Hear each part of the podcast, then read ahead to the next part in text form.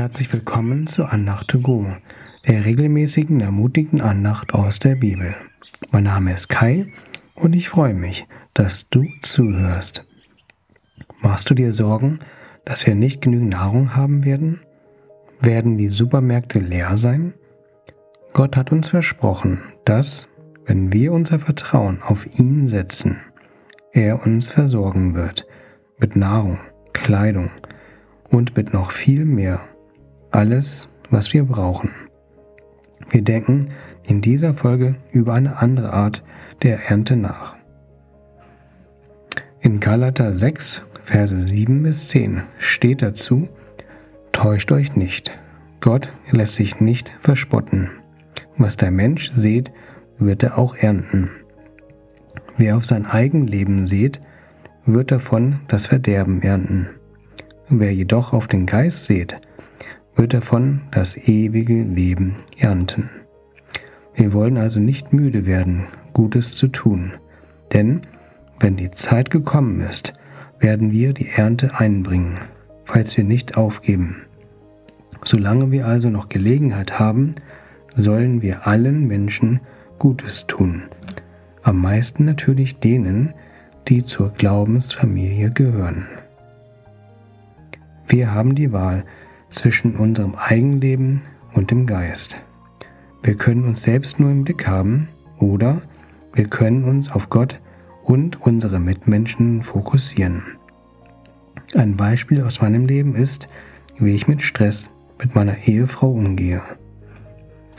Wenn ich nur an mich denke und mich unter Druck gesetzt fühle, dann äußert sich das gegenüber meiner Frau, dass ich unfreundlich und grummelig zu ihr spreche, und leicht wütend werde. Am schlimmsten ist es noch, wenn ich mein Verhalten und mich verteidige. Die Schuld würde doch bei ihr liegen. Wenn ich aber meinen Blick auf Gott und meine Nächsten richte, dann ändert sich meine Gesinnung und mein Herz. Dann fällt es mir leichter, ihr zuzuhören, sachlicher zu äußern, dass ich gestresst bin, gesünder mit Zeitdruck umzugehen und allgemein einfach netter zu ihr zu sein. In der Bibel finden wir auch viele Menschen, die auf den Geist gesät haben. In der Apostelgeschichte setzte Stephanus sich für den Glauben an Jesus ein. Er predigte öffentlich.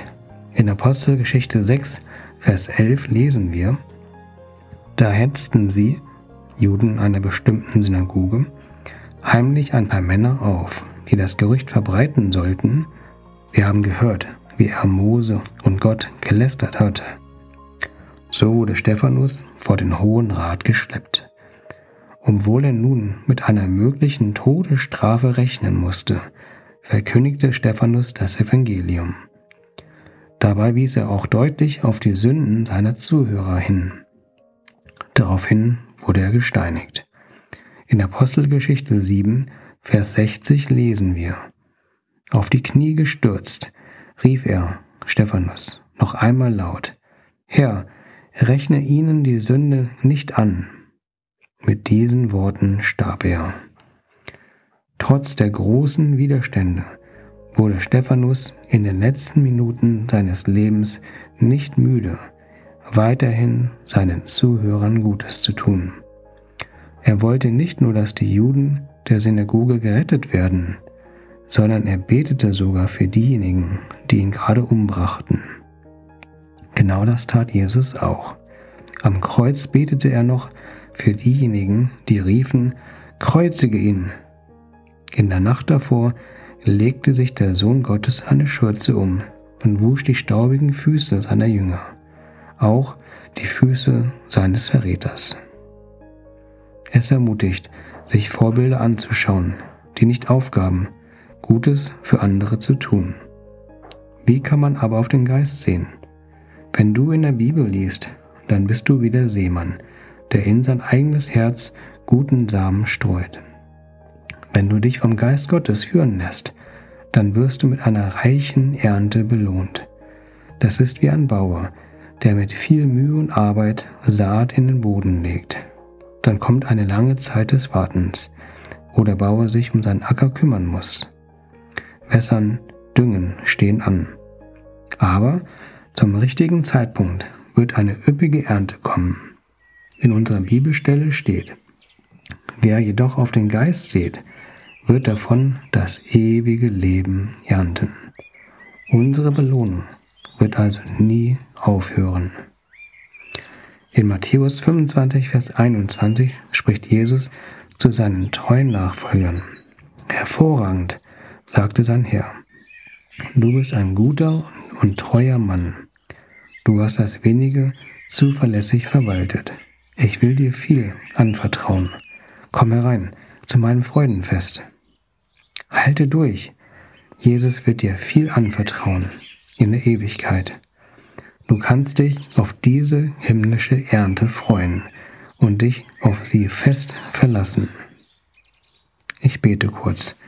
Jesus, hilf uns nicht müde zu werden, anderen Gutes zu tun. Richte unseren Blick weg von uns und hin zu unserem Nächsten und zu dir. Zeige uns, wie wir andere unterstützen und ihnen helfen können. Zeige uns, wie wir mehr und mehr auf den Geist sehen. Hilf uns der himmlischen und ewigen Ernte fest zu vertrauen und im Blick zu haben. Amen. Danke, dass du zugehört hast. Ich wünsche dir eine Woche voller Vertrauen, dass du einmal das ernten wirst, was du gesät hast. Bis zum nächsten Mal. Auf Wiederhören. Dein Kai.